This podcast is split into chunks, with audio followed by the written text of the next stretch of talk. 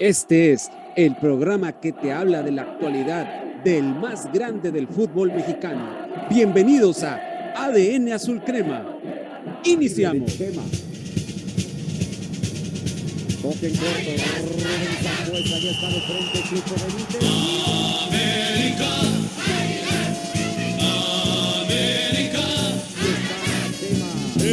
Estoy contigo, oye mi corazón.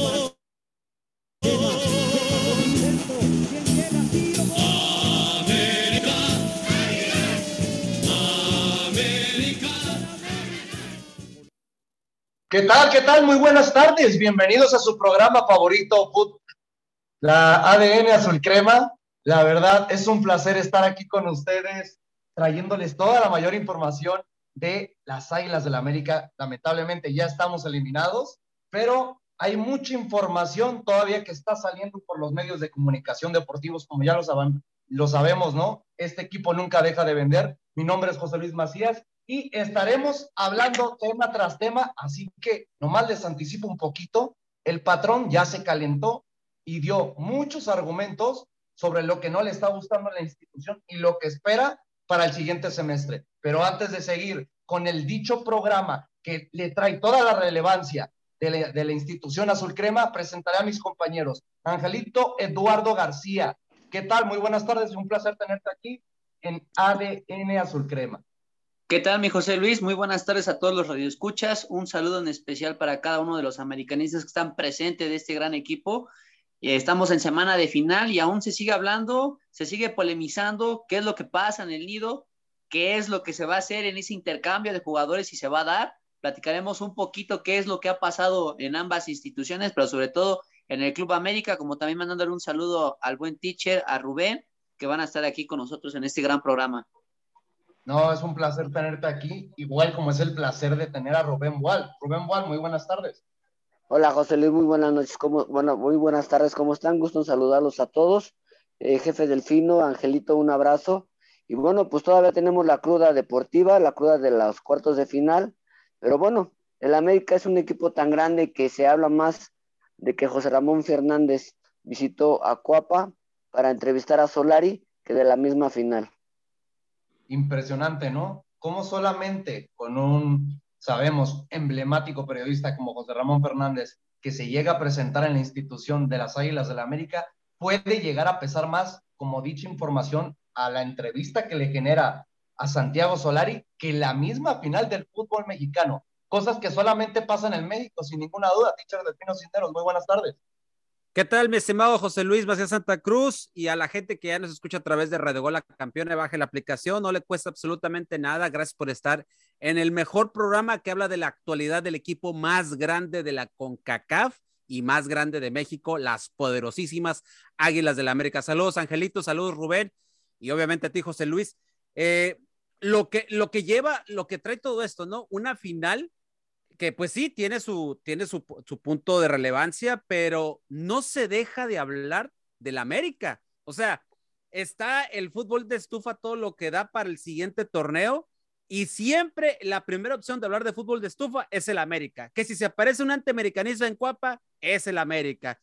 Que si ya se deshizo un trueque, es el América. Que si ya se cayó una venta, es el América. Que si ya se eliminan equipos y los jugadores mediáticos de esos equipos eh, están listos para venderse, ¿dónde los colocan primero? En el América. O sea, siempre dando notas, siempre dando de qué hablar, el club más grande del fútbol mexicano. No, sin ninguna duda, ¿no? Es espectacular cómo este equipo fuera de, pues, no lograr los objetivos que sí, ya lo menciona muy bien Rubén, ¿no? Yo creo que es la cruda más larga que me ha pegado a lo largo de los años. Todavía seguir pensando que fue un año de fracaso fuera de tener dos temporadas espectaculares en, la, durante las 17 jornadas de la liga por la temporada regular, pero pues bueno, no, no se dio lo, lo que más se deseaba, que era el final, la final y el título de la CONCACAF Liga de Campeones y tampoco llegar a la final y consagrarte en la misma liga local. Compañeros, el patrón se identificó. ¿Y a qué me refiero con que se identificó? Yo creo que se proyectó en la boca de todos los americanistas.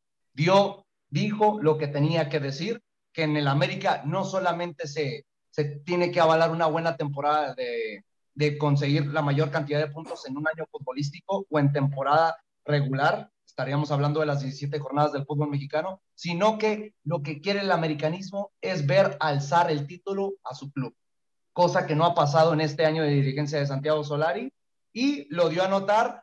¿Por qué? Porque varios medios de comunicación estuvieron buscando a Emilio Escárraga sobre el fracaso de las Águilas del la América en los cuartos de final, ¿no? En esta eliminación que tuvimos contra el equipo de Pumas y lo, dio, lo dijo muy claro, que en el América se tiene que ganar. Así que, a ver, Angelito, a mí me gustaría, todos sabemos que la exigencia del América es más que clara, pero estas palabras que trata de decir el dueño de las, de las Águilas del América, ¿es un ponte las pilas o hasta luego para Santiago Solar y Santiago Baños?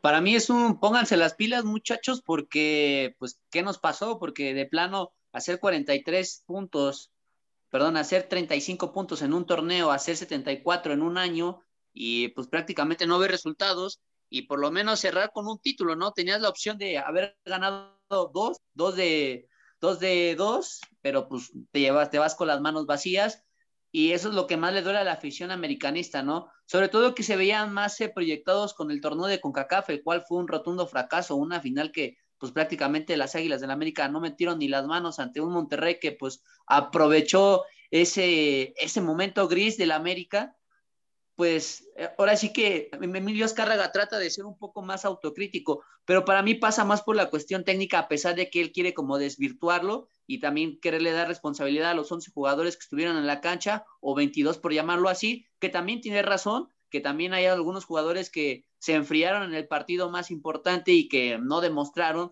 tener esa sangre americanista, ¿no? Que porque por lo menos yo en los años anteriores que he visto esta América, los he visto morirse de algo, ¿no? Y en estos dos últimos torneos, los he visto enfriarse, agachar la cabeza, algo que nunca, había, nunca habíamos visto, ¿no? Porque el América si algo nos pintaba era de que el único equipo que puede hacer una remontada épica es el América y en estos partidos en América pues se quedó, se quedó con las manos vacías, se quedó sin ambición, se quedó conformado y que tratan de simplemente eh, referirse a un torneo que porque hicieron mayor cantidad de puntos. Entendemos que es válido y que qué bueno que un equipo tome ese protagonismo porque la verdad es que en esta liga mexicana se presta para la mediocridad, para estar desde lo más bajo y de alguna forma arañar una final que deportivamente para mí eso es una parte injusta, pero bueno, ¿no? Se les da esta oportunidad, se les da este formato, ¿no? Y que América, a pesar de que tiene todavía e-, esa misma oportunidad, toma ese protagonismo,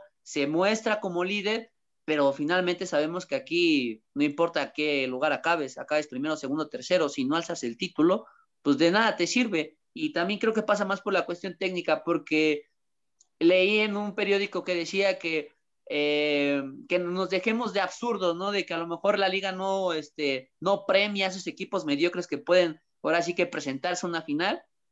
Y yo, yo siento que más pasa más por la cuestión técnica, porque he visto como equipos como León, que tuvieron algunas desventajas en los partidos de ida, con movimientos técnicos y con jugadores que en verdad querían jugar, demostraron algo que el América ni que con Santiago Solari en ajustes técnicos ni jugadores por cuestiones individuales lo pudieron demostrar por lo menos en el partido más importante que era en la vuelta en el Azteca.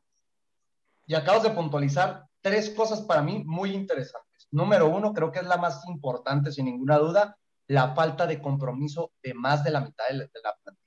Porque estamos hablando que hoy en día podemos mencionar entre tres a cinco futbolistas que solamente demostraron realmente lo que es sentir esta camiseta y demostrar su cualidad o calidad futbolística durante el terreno de juego cuando tuvieron oportunidades.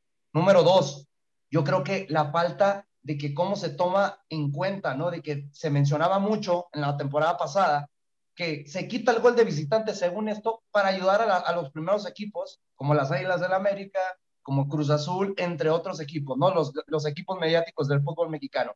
Ahí vemos que el equipo de León y el equipo de Atlas, que son justos finalistas del fútbol mexicano, sí supieron manejar esos tipos de partidos. ¿A qué nos referimos? Que ni con goles de visitante ni con goles de local efectuados por mayor cantidad pasaron a la siguiente ronda, que es la gran final del fútbol mexicano. Dense cuenta que estos dos equipos pasaron con empate global, no pasaron dominando como debería pasar un equipo propositivo, un equipo que termine en los primeros cuatro lugares sin ningún lado y tiene la oportunidad de avanzar.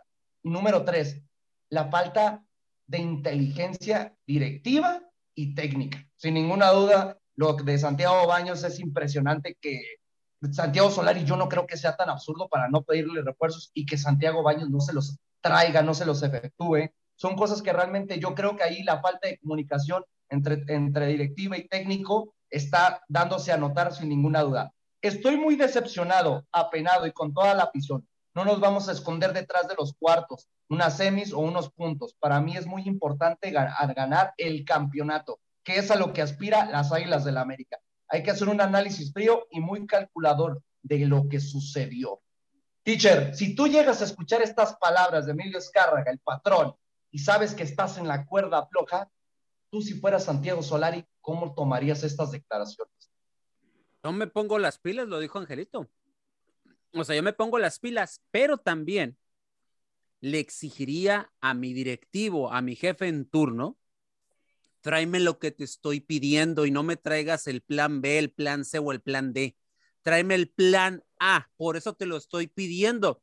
¿Quieres resultados? Yo necesito las herramientas y si tú no me las estás dando, ya te demostré que con, las, con los planes C y D el año pasado pude hacer buenas las cosas. Si me traes los planes A, este equipo sí puede llegar a la, instancia de levantar un título. O sea, si Solari también, perdón, si Solari sabemos que es un tipo inteligente, porque lo hemos visto cuando declara, cuando evade respuestas y que vemos ahí que tiene cierta manera una inteligencia emocional para saber sobrellevar las cosas, me imagino yo que con esa educación también se le puede poner, con esa misma educación, al tú por tú a Santiago Baños.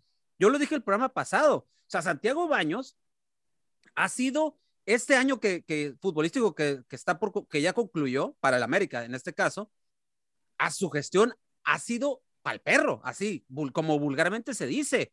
O sea, tú lo puedo entender en el, en el primer torneo de enero hacia, en el primer, en el, al, al inicio de año, en enero. Porque enero era, a mayo. Era, era una fecha, fechas muy cortas y sabíamos, y era el primero de Santiago Solari que para, para, para ser honestos, acuérdense cómo pierde esa final con esa, perdón, esa liguilla con Pachuca, que la verdad, ahí el, el, equipo sí se murió de algo, se murió luchando.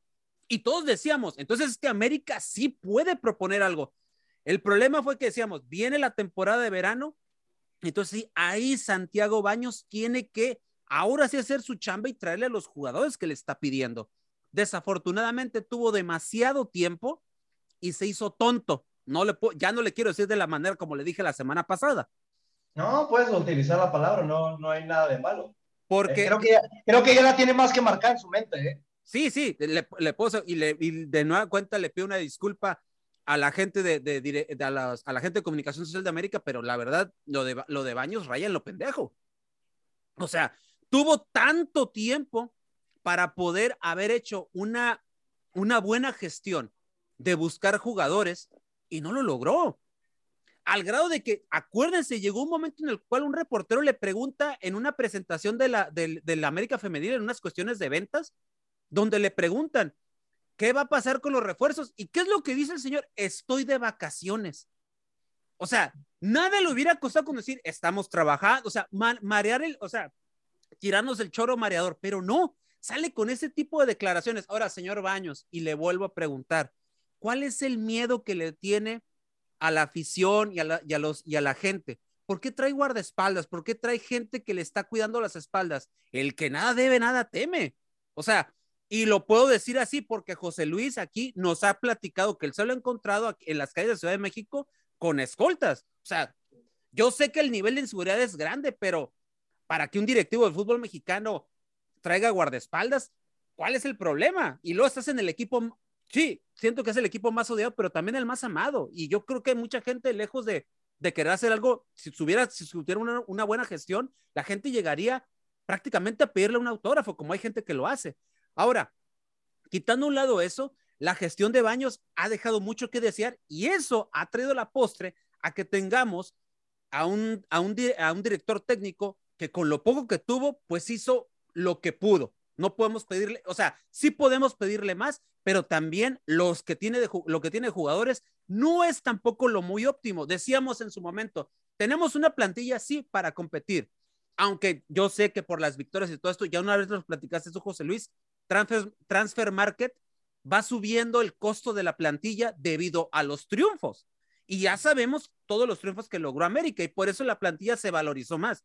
Ahora, hay que ponernos a pensar, ¿a poco un Mono Zuna, que afortunadamente ya se fue, un Fernando Madrigal, un Emanuel Aguilera, eh, un Córdoba, con esta manera y estos modos de jugar, te daban para aspirar a llegar a instancias más lejanas, o sea, ya, ya siendo un poquito más fríos, no estaban en su, mejor, en su momento más óptimo. Y no nomás ellos, hay varios que están pasando por un momento muy, pero muy malo. O sea, Solari, Solari obviamente, con todo esto que rodea, obviamente él ya sabe que tiene, si no le va bien, las horas contadas en el puesto en el banquillo de América.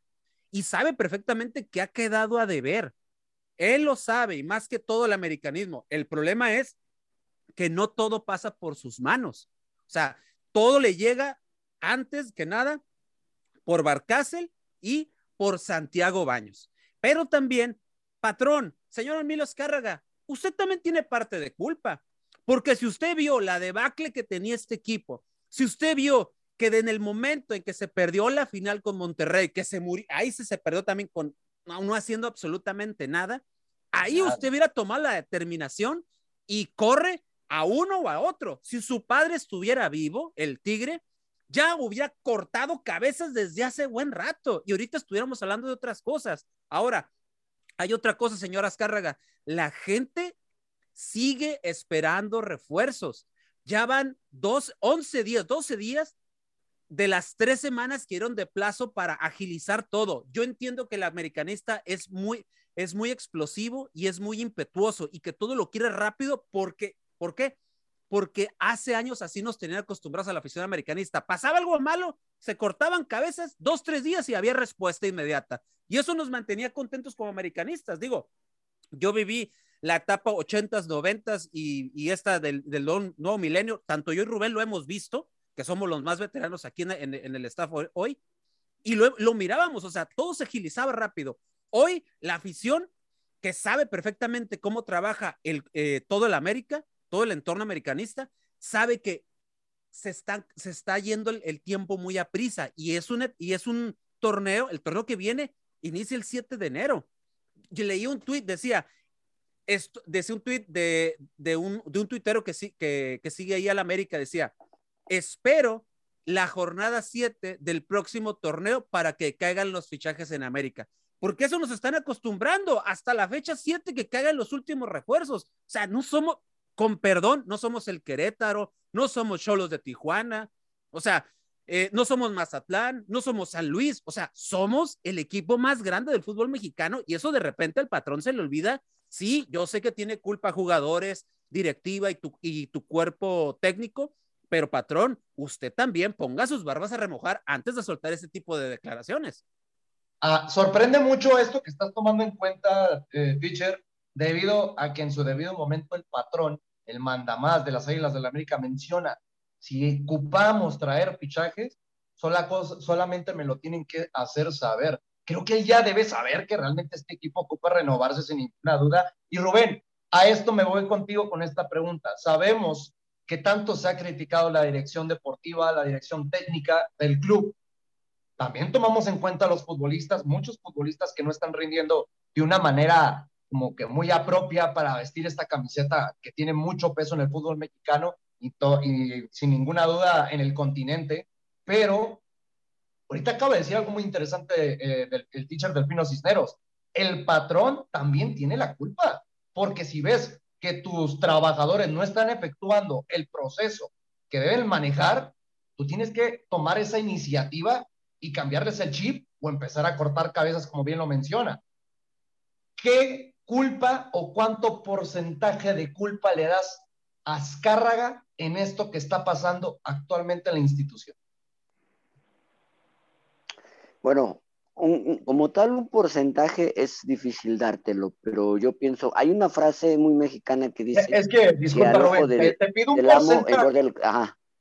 te- disculpa si te interrumpo, te pido un porcentaje porque sabemos que tiene culpa. Sin ninguna duda está involucrado. No, claro, en total, total. cuerpo técnico y en la misma dirigencia. Pero, obvio, debe tener Ajá. igual o menor culpa. Por eso te pido más o menos un cuánto de porcentaje le pondrías tú. Disculpa, Yo ¿eh? Pondría lo un que me estabas mencionando, me 30%, estabas no adelante. Yo le pondría un, si le vamos a poner números, yo le pondría un 30%. ¿Por qué? Porque él es el que debería de estar más al pendiente del equipo. Algo que hemos comentado también aquí, en- aquí en su casa es que yo siento que Azcárraga, con esto del Mundial, se ha enfocado, en el Mundial en el 26, se ha enfocado un poquito más en esa parte y ha dejado de lado un poquito descuidado eh, al América. Y por ahí dice la frase que al ojo del, del amo engorda el caballo.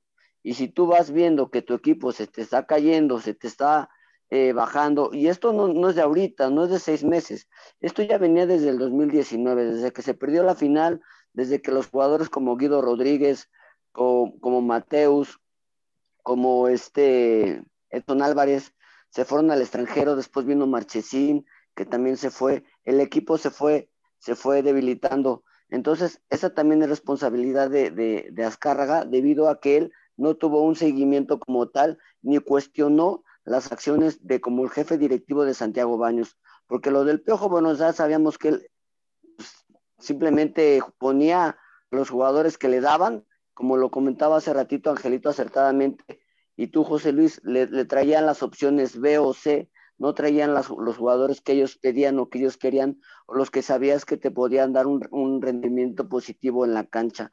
Entonces el equipo se fue haciendo viejo también, esa es la otra. Nos quedamos con Aguilera, nos quedamos con Bruno Valdés, nos quedamos con Renato Ibarra, y llegó un momento en el que ya no sabíamos qué hacer con ellos. Lo comentábamos desde, incluso desde el inicio del torneo.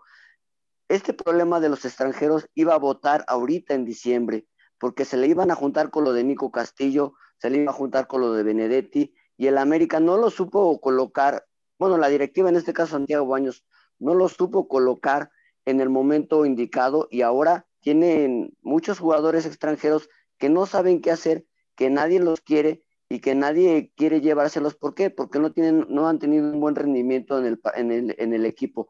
Ahora, yo que Azcárraga, ahora ya vamos a ir un poquito más adelante con lo del programa de, de este Antuna. Baños, yo le diría, no entiendes los valores de una institución como el América. Estás fuera del equipo. Así de tajante. ¿Recuerdan aquel momento en el que el, el Tigre corrió nada más y nada menos y nada menos que a, a Leo Benjaque sí. con una llamada? Sí. Así. Sí. Y ahorita, no.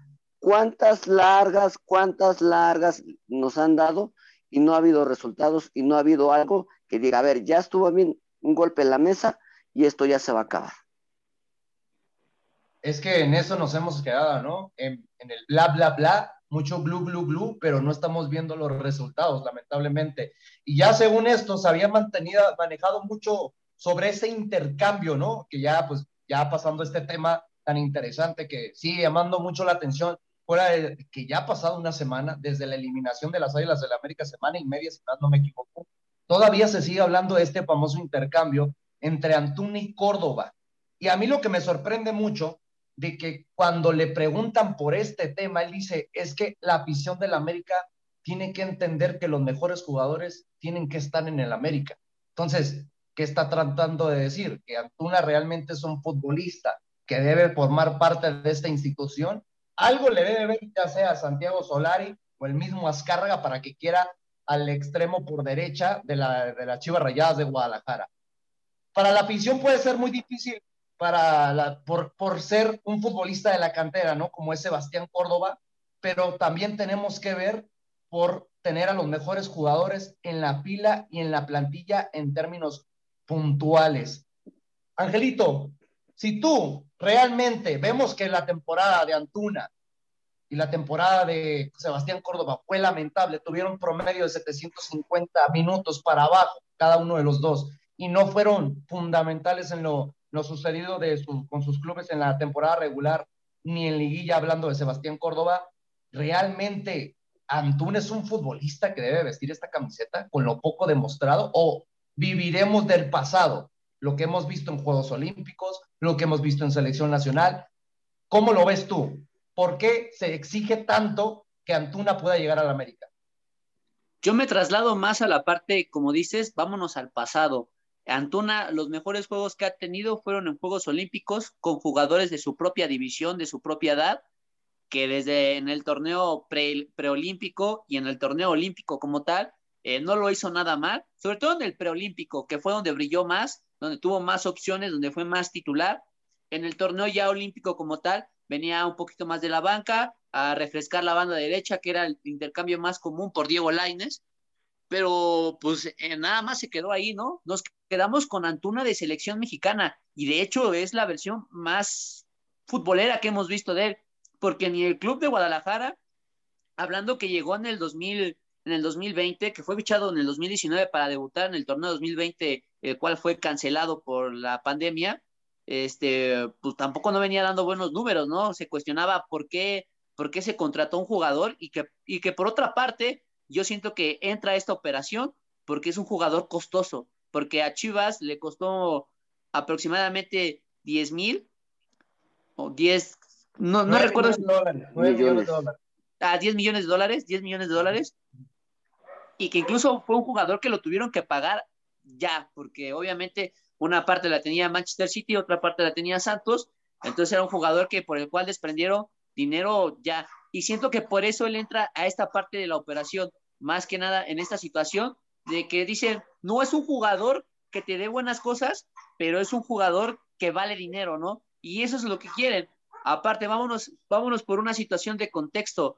Sebastián Córdoba es puesto en la mesa de Chivas debido a que la directiva de Guadalajara estaba pidiendo su llegada, porque el director, así que el director técnico, él dijo, yo quiero ver la posibilidad de que mi institución me pueda traer a Sebastián Córdoba, un jugador que ya conozco, que yo debuté en primera división.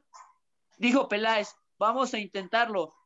Y aquí es donde yo me pregunto, ¿por qué la directiva de América acepta, tan solo acepta la propuesta, pero por lo menos pídele dinero, ¿no? O sea, que te lo paguen, que te lo compren, no por un intercambio, no por un trueque y te ponen a un jugador que solamente por lo que vale quiere llegar al equipo, o más bien te lo ponen porque vale mucho dinero. Y hablando que la situación se ha trabado bastante debido a que el mismo Uriel Antuna quiere ganar lo mismo que gana en Chivas, gana un millón de dólares anuales. América no le promete ese sueldo y aparte otra de las cosas que quiere titularidad, cosa que tampoco le van a prometer eso en América. Entonces esa es la traba. Se supone que después de este partido amistoso de México contra Chile, regresando los jugadores, otra vez se volvería a retomar la negociación. Para mí es un error de ambas directivas, sobre todo de América, por lo menos para prestarse de haber escuchado este tipo de negocios, de pedir a un jugador de Guadalajara, por lo menos pide a alguien que tenga, no sé, un crecimiento, porque eso, eso es lo que hemos hablado de América, que ha apostado más por la cuestión de que quiere jugadores para darles proyección y después venderlos caros, ¿no? Tal fue el caso de Edson Álvarez, Tal fue el caso del mismo Álvaro Fidalgo, ¿no? Es un proyecto que ellos quieren hacer, que pues, la verdad no les ha salido. Entonces, por lo menos pide un jugador que valga la pena, ¿no? Uriel Antuna es que lo único que tiene es que corre, que es muy veloz, que te puede hacer un cambio de ritmo, pero, en cuestión futbolística, en la Liga Mexicana se ha quedado de ver. Es que sí, volvemos a hablar. Es Nada, un ni un centro va a poder mandar. No, es que volvemos a lo mismo. Y algo que quiero puntualizar, ¿no? La, la bendita confianza que te da el técnico. ¿Por qué? Porque mucha gente no lo sabe y nosotros ya lo hemos platicado en otros segmentos de otros programas de Radio Gol. Sí saben que el máximo goleador en la era de Tata Martino se llama Uriel Antuna. Por, la, por la, el compromiso que le ha dado el técnico argentino de darle minutos, darle ese seguimiento, esas oportunidades que ni Bucetich ni Leaño le han podido dar en Chivas Rayadas de Guadalajara, en su dirigencia en este actual año que tuvo lamentable la otra institución rojiblanca, ¿no? Pero hablando de Sebastián Córdoba, tampoco se le está dando la confianza para que demuestre realmente la capacidad que hemos visto en Juegos Olímpicos y en otras temporadas con la, con la institución de las Águilas del la América. Teacher, hablamos de que le están viendo la cara en lo futbolístico de la América. Y yo te voy a dar estos datos. En Transfer Market está evaluado Uriel Antuna 4.5 millones de euros y Sebastián Córdoba 7 millones de euros. Todavía de que se va a hacer el intercambio. En lo económico, sabemos que ya viene perdiendo 2 millones y medio las de, de euros. Estamos hablando promedio de 5 millones de dólares que a la institución no le caería nada mal para traer un buen refuerzo. Fuera de ello, ¿qué le va a aportar realmente Uriel Antuna? Que sabemos que Sebastián Córdoba, tarde o temprano, sí le va a aportar a Chivas Rayadas de Guadalajara. Es que tampoco lo podemos tomar de que uno sí va a rendir y el otro no, pero sabemos lo que tenemos en casa y lo que vamos a dejar ir. Ah, mira, ¿qué puede aportar Antuna? Eh, Angelito ahorita lo comentaba, velocidad, eh, cambio de juego, eh, refrescar la banda. No lo veo yo como titular, si es que llega a la América. No va a ser titular, que eso se lo vaya metiendo en la cabeza. Si se quiere ganar la titularidad, la va a tener que disputar, así de simple. no la va a tener fácil. Capacidad, yo creo que sí la tiene, no por algo el Manchester, el Manchester City, digo, se fijó en algo en él, ¿no? O sea, no, algo le tuvo que haber visto, o sea, algo tiene el jugador. Eh, hay, algo que sí sería bueno tomar en cuenta, ¿no? Para la gente que dice el Manchester City, sí, es que es el Manchester City, pero es el Manchester City sub-23, son las inferiores. No se está tomando en cuenta el primer equipo de la Liga Premier de Inglaterra, porque me da mucha risa a mí, y con todo respeto al periodismo en México, cómo se evalúa ese tipo de fichajes. Ahorita se evalúa mucho lo de Marcelo Flores, el futbolista mexicano que la está rompiendo en el, Arsenal, sub-23. Hay que entender eso. Son sub-23, son inferiores, no están en el primer equipo.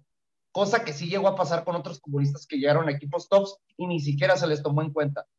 Puedes seguir, Teacher, una disculpa, nomás era más que nada para que la gente entienda, ¿no? no, y, y, está, y, es, y es, es correcto lo que acabas de hacer, porque mucha gente se deja ir porque, no, ¿cómo? si este jugador no pone ningún pase y, qué se fijó el Manchester City en él, o sea, bien lo puntualizas. Son las inferiores, pero volvemos. Los, los, entrenadores de las inferiores de los equipos top de Europa, si te tienen ahí es por algo, si te consideraron en su momento, o sea, no eres, no eres cualquier jugador X, o sea, algo te vieron para estar ahí. Ahora bien, Antuna y Córdoba tienen algo muy similar. Cuando sienten la presión de la prensa, la presión mediática, la presión de la afición, se van para abajo. Mentalmente los dos no están maduros en ese aspecto. Se nota que son chavos. O sea, Antuna, Antuna, a ver, corrígeme tú, José Luis, ¿tiene 22, 23 años? 24 años. 24, ok. Córdoba anda también por ahí, ¿no? Entre los 24, 24 años. no para 25. Ok. Están chavos todavía de cierta manera. Entonces, pero mentalmente no están en óptimas condiciones. Córdoba, ya lo vimos. Córdoba, el de los Juegos Olímpicos, allá se quedó y ya no regresó. Córdoba, al momento de portar la 10, al momento de exigirle, al momento de pedirle, al momento de darle titularidad, no la, no, no la supo capitalizar. No supo, no supo realmente qué hacer. A eso agrégale problemas personales, situaciones, etcétera, que hablaron con él hasta el cansancio y no pudo entender. Ahorita Córdoba, para mí, vamos a suponer que no se haga este trueque para mí Córdoba no debería de regresar a la América. Lo que debería de hacer es irse a otro equipo. ¿Por qué? Porque la presión va a ser todavía al doble o al triple. Porque la afición no le, o sea, el grueso del americanismo no le perdona lo que está haciendo. Porque él es el único que, de los dos, que dijo, va, yo sin problemas me voy para allá. Ya hasta se supone y se dice que ya está firmado el acuerdo y está todo. Pero, de, pero de parte, perdón, pero de parte de Antuna, es lo mismo, nada más que Antuna ve que en América sabe que hay billete, que no hay escasez, que la quincena le llega puntualmente, sabe lo mediático que es, sabe que hay dinero, porque sí lo hay, no nos hagamos tarugos, en América hay dinero, que ahorita no lo han podido gastar por las cuestiones de la pandemia y por otros tipos de situaciones, pero dinero hay y se aprovecha de eso. Y a eso agrégale que también la situación del famoso extremo derecho que ha estado pidiendo Solari, también por ahí está hincando el diente. O sea, te das. Ha llegado, ¿eh? No ha llegado, en un año futbolístico, no ha llegado ese famoso extremo por derecha. Que tanto se lo pidió, que Solay tanto se lo pidió a Baños y que no le trajo absolutamente nada. Entonces, aquí la situación es que los dos tienen cualidades diferentes, pero las tienen. Que pueden ser buenos aditamentos para los equipos, pues, quitándonos un lado la playera y el romanticismo, lo tienen. Aquí el problema es que siento yo que futbolísticamente el que puede detonar su talento más pronto va a ser Córdoba que por encima de Antuna. Y aquí ese es el problema y que lo platicamos la semana pasada. O sea, aquí el América yo siento que está perdiendo y sobre todo estás dando una, una de tus últimas grandes eh, resultados de las fuerzas básicas al odiado rival. Ese es el gran problema. O sea, véndeselo a Monterrey, véndeselo a Tigres, véndeselo a Cruz Azul si quieres. O sea, todavía yo lo, tal vez ahí todavía como que le medio le buscamos. Bueno, dice Rubén que no, pero dárselo a Chivas. Entendemos a Rubén que lo dice porque sabemos que son rivales directos actualmente. Sí, sí pues, pero véndeselo a alguien más o véndelo, no sé, o, véndelo al extranjero, trata de buscarle un equipo, un, equipo que, pues, que te pueda pagar algo por él. Yo sé que en su momento, fíjate, José Luis, en su momento el Sevilla, y aquí lo dijimos, el Sevilla lo buscó. El Sevilla ofertó. el Betis. El Betis también, eh, que también hay muy buena relación.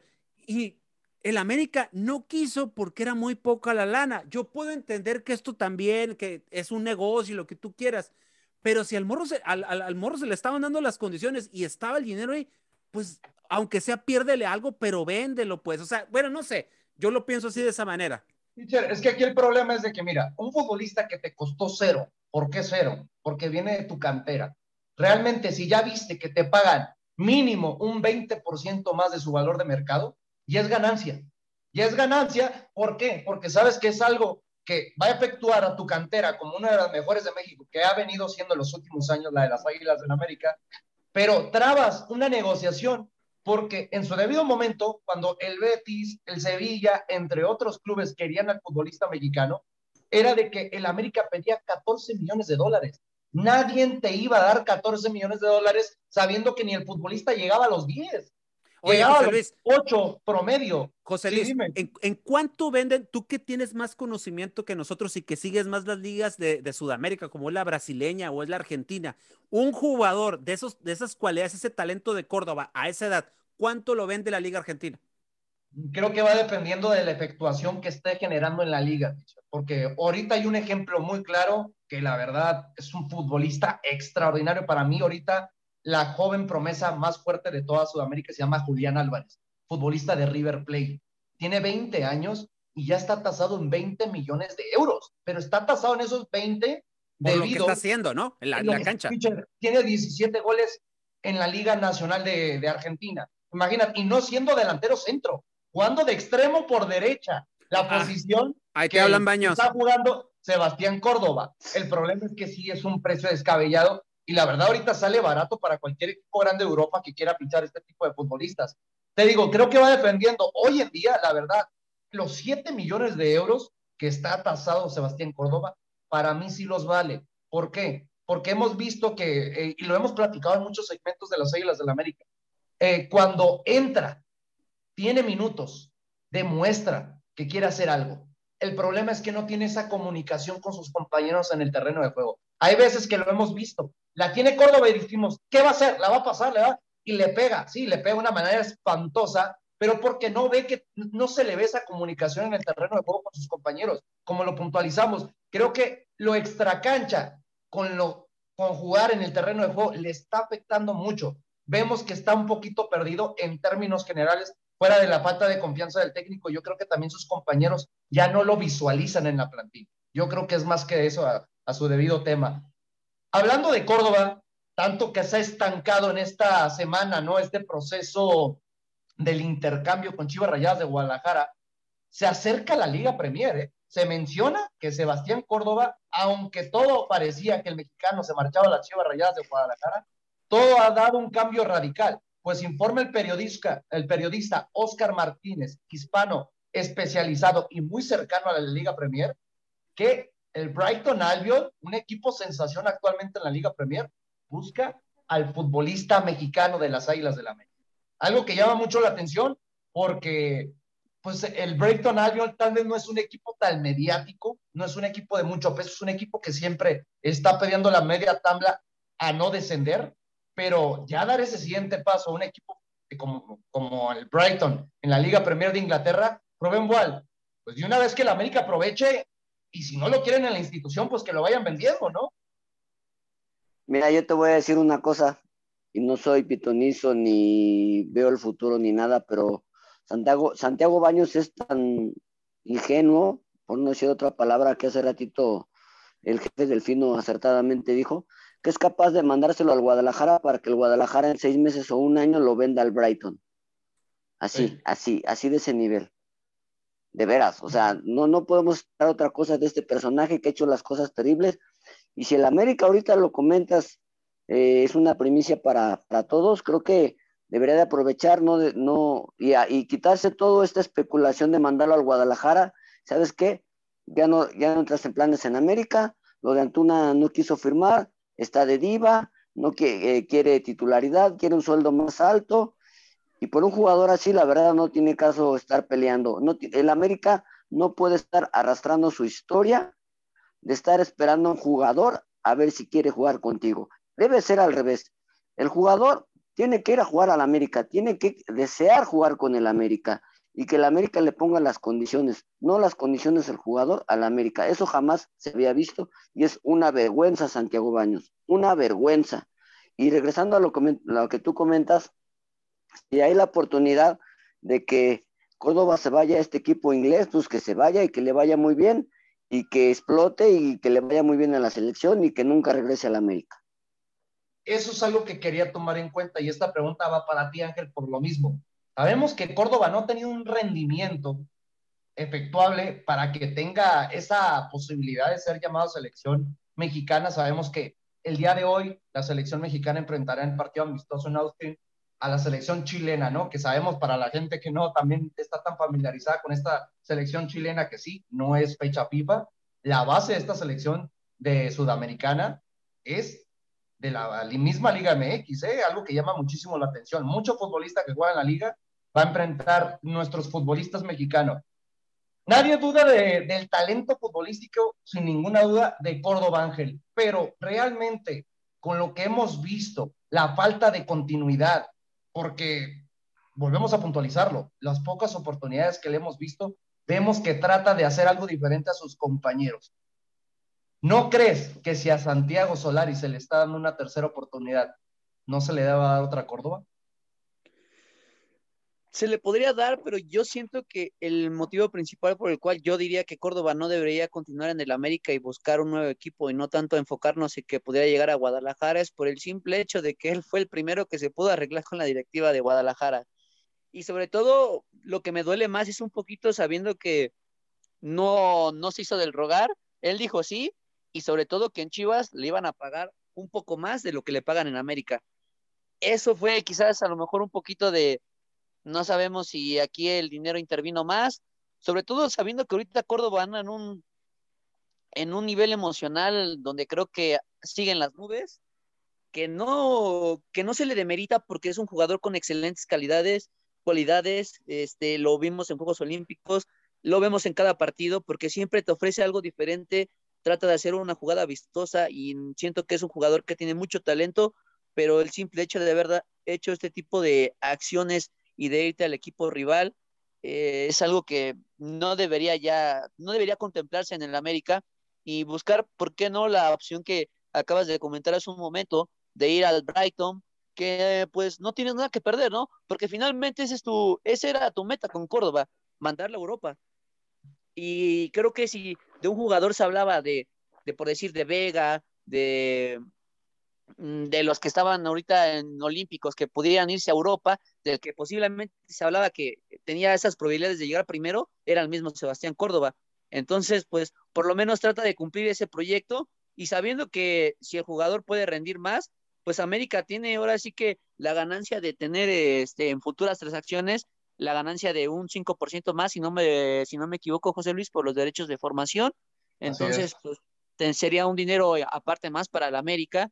Entonces, yo siento que debería buscarle más acomodo en un equipo europeo que mandarlo a, a, las mismas chivas, porque pues aquí te vas con cero pesos, ¿no? Aquí es jugador por jugador, no, no es jugador y te doy una lanita más, no. Aquí es, te doy a Córdoba, me das Antuna y cada quien carga este su propio, ahora sí que su propio muerto, ¿no? Entonces, para mí sería Pero- lo ideal es que que Córdoba se fuera más para Europa y que le buscaran un equipo más allá, porque aquí en México, pues siento que se estaría desperdiciando también al mismo jugador, ¿no? Porque siento que tiene características, cualidades, a pesar de que pues está buscando irse a otro equipo que pues sí, también le puede dar mayor protagonismo, pero pues no es lo ideal, ¿no? Sabiendo que es el 10 del América y que nació en América, ¿no? Que nació en Cuapa, ¿no? Si digamos que es como el caso de Ángel Reina, ¿no? Que estuvo después en Monterrey y llegó a Chivas, bueno, ya se fue otra cosa, ¿no? Pero, o sea, directamente llegas del América, de, del nido de Cuapa a Verde Valle, pues sí, un poco polémico, ¿no? No, sí, concuerdo Angelito, contigo. pero comentabas, perdón, rapidísimo. Las Águilas de la América, el ejemplo más claro es de nuestros compañeros de instituciones, ¿no? De manejados en el fútbol mexicano, como es Grupo Pachuca. No sé si se acuerden, Chucky Lozano, el Chucky no sale con una cantidad estratosférica, pero sale con un 20% de ganancia de la futura venta, cosa que podría efectuar si es un poquito congruente o inteligente la directiva para poder hacerlo con Sebastián Córdoba. aunque lo vendas unos 5 millones de euros, estaríamos hablando promedio de unos 9 a 10 millones de dólares, ya es ganancia para el club, sin ninguna duda, sabiendo que es un futbolista que tú formaste en su debido tiempo. Ya manteniendo este tema de altas y bajas del fútbol mexicano, pues el Mono una hasta luego, que te vaya bien, que tengas oportunidad en expansión o en otro equipo de primera división que te quiera brindar la oportunidad. Renato Ibarra tiene el alta médica, pero aún no tiene su destino asegurado. ¿A qué me refiero? Sí, puede jugar, pero no cuenta para Santiago Solari para la siguiente temporada todavía debido. Sí, teacher, ¿querías comentar algo? Con, con lo de Renato, eh, el jugador dio una eh, declaración al portal de Resaca Americanista el día de ayer comentando que él ya no se ve en América, que ya no entra en planes y que él está buscando acomodo en Ecuador. Se menciona que el Barcelona de Guayaquil es el que es el que está estaría pidiendo los servicios de, del, del, extremo por derecha llamado Renato Ibarra, ¿no? Entonces, por, eh, a Renato le conviene obviamente mantenerse en ritmo porque él aspira, eh, según lo que tiene entendido, él aspira a llegar a un mundial, ¿eh? Entonces, por ahí es que ya le urge jugar a Renato Ibarra. Sí, le, urge, pero si el América va a buscar venderlo o hacer un intercambio, yo le sugeriría, igual a Santiago Baños o a Santiago Solari, que le echen un ojito a un futbolista del Emelec, si tanto está interesado, regresar a su liga local.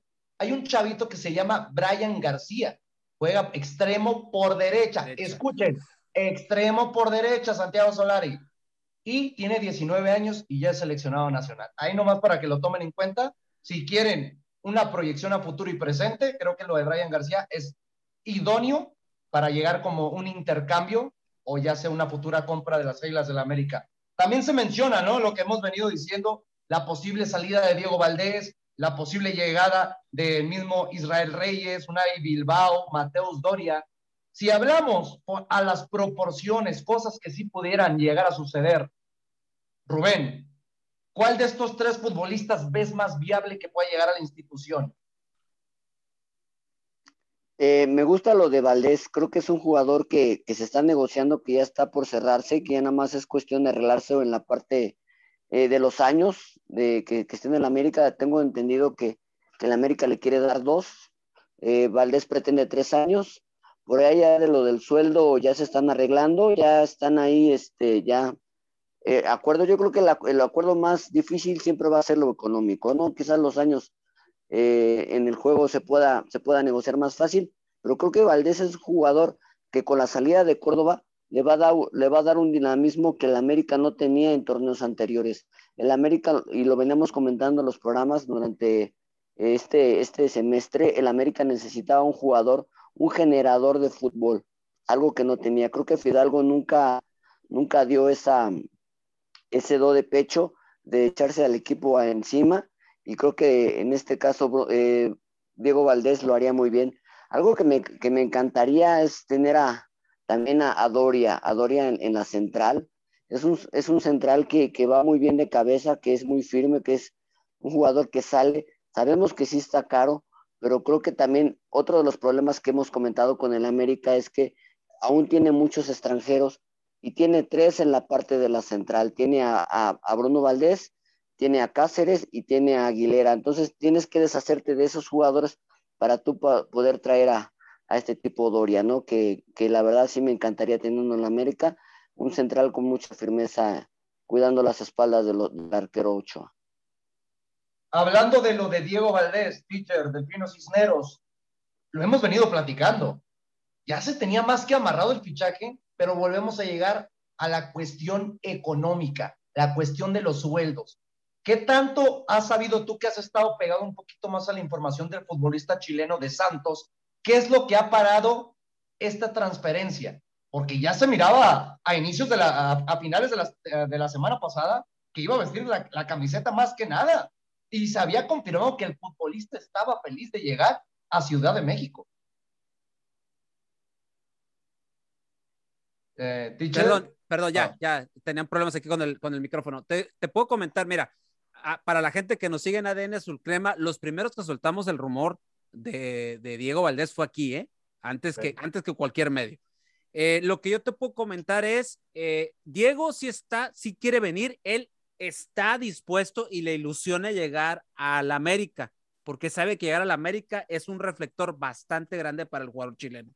Segundo, al principio él quería un contrato tipo como el que tiene um, eh, Viñas, como el que tiene um, los contratos grandes, como el que tuvo Benedetti en su momento, bueno, que todo lo tiene Benedetti, de esos de cuatro o cinco años. Eh, América le ofrece dos porque pues obviamente ya no quieren dar contratos tan, tan, tan grandes y le ofrecía los dos. Entonces ahí se pararon. Entonces dijo Diego Valdés, ok, yo sí quiero llegar. Dijo, no quiero dos, dame tres años. Y al parecer, como dijo bien Rubén, ya lo del sueldo ya está. La directiva de Santos dijo, ya, o sea, por mí no hay ningún problema, arreglense ustedes, ustedes en cuanto me digan, ya se hace, se hace la, como se dice en el norte, ya se hace la machaca.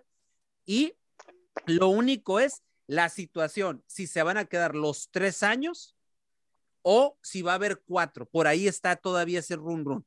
Entonces, de que llega, llega. La cuestión es nada más ese, ese pequeño detalle de los años. Es todo, pero el jugador, te puedo decir, José Luis, que es un hecho que va a llegar a las Águilas del la América.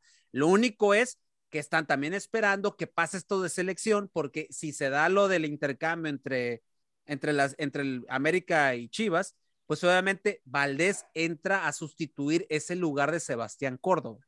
Ahora, por lado de, Reyes, que es otro de los jugadores que también interesa a América, también pasando el juego de selección el día de hoy, también van a platicar con Puebla lo de Reyes. O sea, el América sigue, eh, sigue, sigue queriendo al jugador más que nada porque es defensa y es mexicano.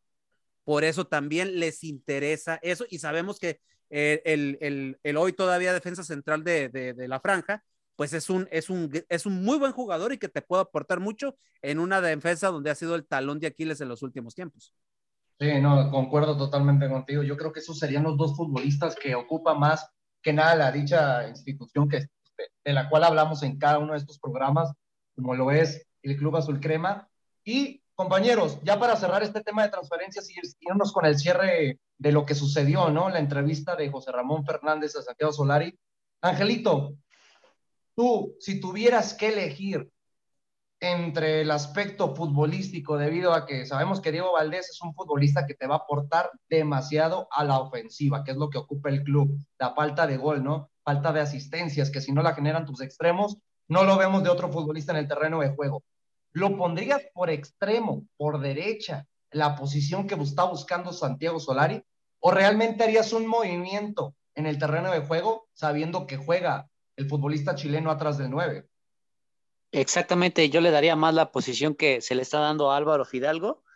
Él sí, él sí tendría la conexión directamente para generarte juego ofensivo. Él sí estaría haciendo como ese segundo punta en algunos momentos para tal de presionar la salida rival. Él sí estaría más conectado y le darías más libertad de moverse a una banda, de moverse a la otra sea, le darías un, ejercicio de libertad para que el jugador pudiera de alguna forma encontrar y detonar ese, ese fútbol que tanto se ha cuestionado en América, ¿no? Que era de lo que se decía, que América en cuestión defensiva a lo mejor sí te llegaba a cumplir un poquito por algunas cuestiones de que a lo mejor por ahí algunas jugadas medio polémicas que pues los defensas llegaban a hacer, pero que en cuestión de después de tres cuartos de cancha hacia adelante era donde el equipo de alguna forma se veía nublado en idea, ¿no? De cómo poder avanzar y llegar a portería rival, por lo menos para patear al arco, ¿no? Eh, Diego Valdés para mí es una de las opciones muy, muy, muy, muy viables que puede llegar a América, ya lo he dicho el, Fino, y sobre todo que te puede, te puede prometer más. Aparte del jugador, yo creo que está más que un hecho mm, y, pues complementar, ¿no? La relación que tiene Grupo Orlegui con Televisa, de alguna forma igual benefician ambas partes y hace más ágil este proceso, que incluso se le puede dar más prioridad porque equipos como Rayados, como Tigres, también le estaban echando el ojito a Diego Valdés, pero por esta buena relación que tenemos entre, entre grupos, por decirlo así, eh, se le da esta prioridad al club americanista y para mí sería lo, lo fenomenal, ¿no? Lo ideal, ocuparlo como un media punta y sería la opción más viable y, y que Álvaro Fidalgo coma banca, ¿no? Porque ya de ahí también el español eh, empezaría a sentir un poco este, la competencia, ¿no? Eso que a lo mejor le estaban buscando otros jugadores, a este español le estarían trayendo competencia directa y a lo mejor podríamos ver un duelo, un duelo de piques, ¿no? ¿Quién se lleva esa titularidad? Pero para mí el chileno pues, se lo lleva de calle, ¿no? Porque no por algo el torneo pasado fue finalista y fue uno de los jugadores principales que llevó a ese equipo a disputar aquella final, que a lo mejor sí la perdieron, pero que fue un equipo que pues no se esperaba mucho, ¿no? Y con un buen técnico que era Guillermo Almada, el cual le dio esa proyección y que empezaron a apuntar otra vez los reflectores al jugador chileno. No, y concuerdo contigo. Este, una, quiero, me permites hacer un comentario, José Luis, rápidamente. Eh, menciona a Rubén, no te preocupes. Gracias. Eh, yo estoy, mira, ahorita lo que comenta Angelito acerca de Álvaro Fidalgo, ya lo veníamos diciendo, que no estaba dando lo que se necesitaba en el América, pero algo que me preocupa mucho de Solari es esa rigidez táctica que tiene. Y desafortunadamente Fidalgo, al ser del Real Madrid o venir del Real Madrid o venir de España, de donde él estuvo jugando, no sé qué tan claro me quede que lo, que lo mande o a la banda o lo mande a la banca, ¿no? Para darle esa posición que, todos deseamos que sea de, de, Diego Valdés, ¿no? Yo creo que Diego Valdés debe ser el 9, perdón, atrás del 9, el, que menee los hilos del equipo, jugando muy cerquita de, Richard Sánchez, ¿no? Esa unión en el centro del campo. Pero esa parte que comentamos entre Angelito y de Fidalgo sí me preocupa un poquito. Y no tendría caso mandarlo a, la banda a, Diego Valdés, porque se supone que si tú eres un jugador que es el creativo de Santos, pues debes de ponerlo en, la posición donde más rinde. Sí, y aquí ya para cerrar este tema, algo que sorprende muchísimo es de que el América desde cuándo no juega con un creativo. Hay que tomar en cuenta eso, ¿no? De que si llega Diego Valdés a la institución, ¿cuánto puede cambiar el funcionamiento del club? Ya brevemente, pues lamentablemente, pues tuvimos que tomar, tocar temas en específico, ¿no? Sobre lo que estaba pasando en las transferencias, sobre los comentarios del mandamás en la dirección técnica, en términos generales con la institución. Puntualizaremos la siguiente semana lo sucedido en la entrevista con José Ramón Fernández, que tuvo en esta visita cuapa, ¿no? Con Santiago Solari. Pero brevemente, compañeros, ya para cerrar este programa, me gustaría que me dijeran, ¿qué fue lo que más les sorprendió de esta entrevista? Porque a la gente el mínimo, sabemos que lo vamos a analizar sin ninguna duda el siguiente programa, pero tenemos que dejarles una probadita. Se mencionó el manejo de la liga, se manejó lo que se le viene a las Águilas del la América para la siguiente temporada, los posibles fichajes que quiere en posición el mismo técnico argentino y cómo se maneja dicho fútbol mexicano. Teacher Delfino Cisneros, ¿con qué te quedarías tú de esta gran entrevista de José Ramón Fernández? Hay una cuestión, eh, no evade, por primera vez veo que, que sí le dolió lo de la eliminación, porque dice, hicimos más de 70 puntos, pero nos duele que no, no poder haber capitalizado la situación. Y él se ve que se echa la culpa y se ve que le, que le dolió esto. Pues digo, ya son dos, le queda un tiro nada más a la situación, entonces por ahí eso es lo que me llama la atención. ¿Y cómo es que habla de que la misma liga boicotea la salida del talento mexicano al extranjero? Eso también me queda, me queda ahí como un datito muy interesante de alguien que sabe lo que es estar en España. Me queda claro y me quedo yo también con eso, antes de darle la palabra a mis compañeros, cómo se están con futbolista mexicano por buscar el término económico. Rubén Boal, ¿con qué te quedarías tú? Mira, yo me quedo con dos frases, si me permites. Del odio al amor solo hay un paso. Esa es una. Y José Ramón vendría siendo en una moneda el sol detrás del águila. muy, buena, ¿eh? muy, buena. Siempre vienes con este tipo de frasecitas que realmente hasta la gente la hace sentirse más orgullosa, sin ninguna duda, de irle a este club como es las Águilas del la América. Ángel, ¿con qué te quedas ya para cerrar el programa en esta gran entrevista al técnico de las Águilas del la América?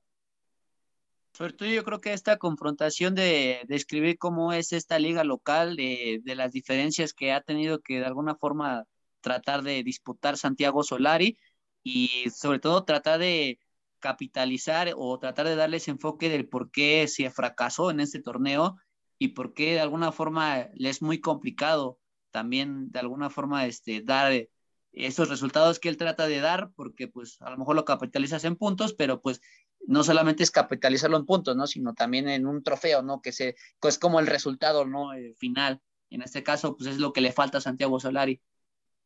Sí, también es algo muy importante, ¿no? Y algo que pues ya dejamos como broma para el cierre del programa, me llama mucho la atención que cuando le preguntan por los fichajes que vienen para la temporada pasada, dice Erling Brown dice Kylian Mbappé, dice Vinicius. Oye, mínimo tráete a Vinicius, que tú eres el único técnico que tuvo esta confianza de verlo con una gran proyección a futuro. Y miren ahorita. Y que, lo, que lo subió al primer equipo. Exactamente. Y miren ahorita Vinicius, ¿no? Siendo uno de los mejores futbolistas del nivel, a nivel internacional o de futbolista brasileño. Esto fue ADN Azul Crema a nombre de mi compañero Delfino Cisneros, Rubén Boal, Ángel Eduardo García. Mi nombre es José Luis Macías y es un placer. ¿Qué digo placer? Es un honor irle a un club como las Águilas del la América. Nos vemos la siguiente semana. Que tengan muy bonito día.